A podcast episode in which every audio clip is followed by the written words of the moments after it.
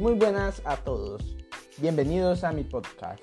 Mi nombre es Miguel Ángel Lanza, estudiante de informática del Instituto San Vicente de Paul. A continuación, en este podcast se hablará en detalle sobre el futuro que tiene la programación. Pero para empezar, hay algunas personas que ni conocen la definición de programación. Yo se las daré. La programación es el proceso utilizado para idear y ordenar las acciones necesarias para realizar un proyecto planeado.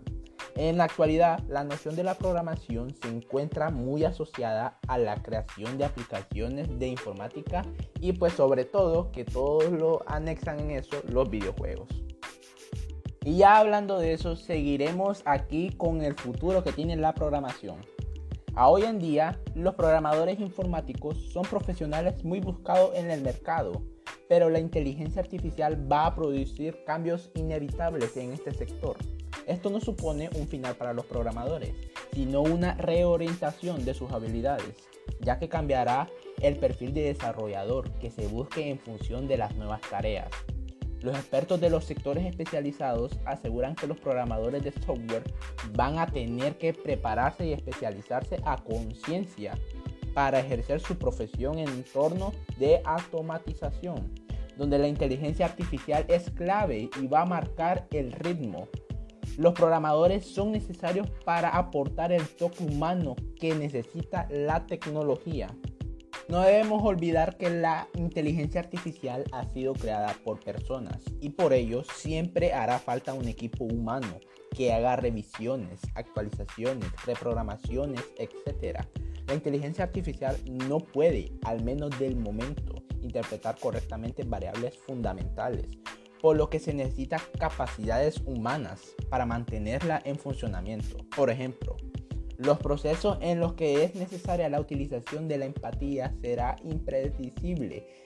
Se requerirá la intervención de los programadores, ya que se trata de una cualidad fundamental de la esencia humana que nos sirve para entender mejor a las personas, sus motivaciones, sus emociones, etc. Y como en la actualidad ya hay bastantes lenguajes de programación, pues yo se los daré en este podcast. JavaScript. Al usar este lenguaje de programación multiplataforma, ojo ahí, es posible dar una mayor interactividad y dinamismo a los sitios web.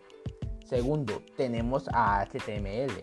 Este es un lenguaje de programación usado mayormente para la creación de sitios web.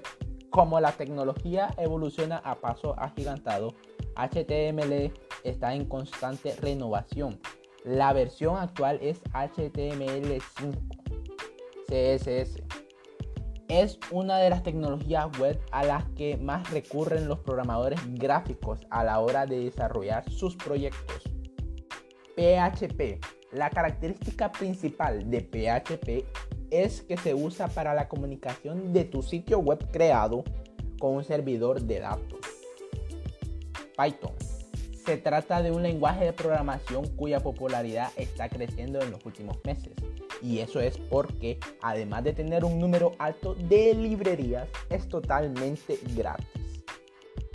En español le diría Java EE e o Java EE. El Java Enterprise Edition, también conocida como Jakarta EE, es un grupo de tecnología que se dedica al desarrollo de Java al lado del servidor MySQL es una base de datos relacional y es el sistema de gestor de base de datos que más utilizan los programadores en esta misma actualidad. Ya finalizando con los lenguajes de programación, terminamos con MongoDB. Por la potencia que ofrece este lenguaje a sus usuarios, MongoDB es una base de datos más utilizada hoy en mismo en la actualidad y es una base de datos no SQL ya terminando este podcast, como conclusión tendríamos que pues la programación tiene un gran futuro porque así como avanza la tecnología, así va a avanzar la programación. Y dejando claro todo en esto, yo me despido. Espero que le haya gustado y que se hayan informado y prestado atención. Lo vemos hasta la próxima. Chao.